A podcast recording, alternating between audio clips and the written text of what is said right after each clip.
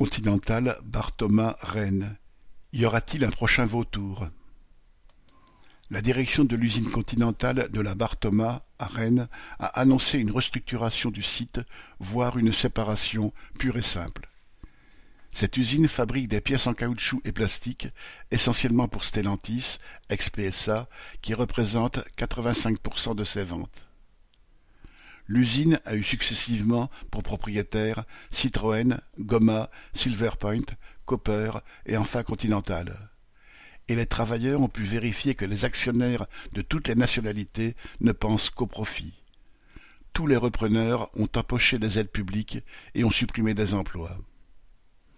L'usine a compté trois mille travailleurs il y a vingt ans, dont cinq cents intérimaires. Aujourd'hui, ils ne sont plus que trois cent vingt et quarante intérimaires. Ce plan du groupe Continental concernerait dix-huit cinq cents travailleurs dans le monde et trente-quatre usines, dont deux autres en France, à Caluire et Andrézieux.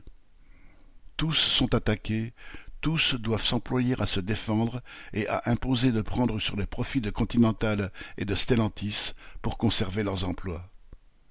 Correspondant Hello.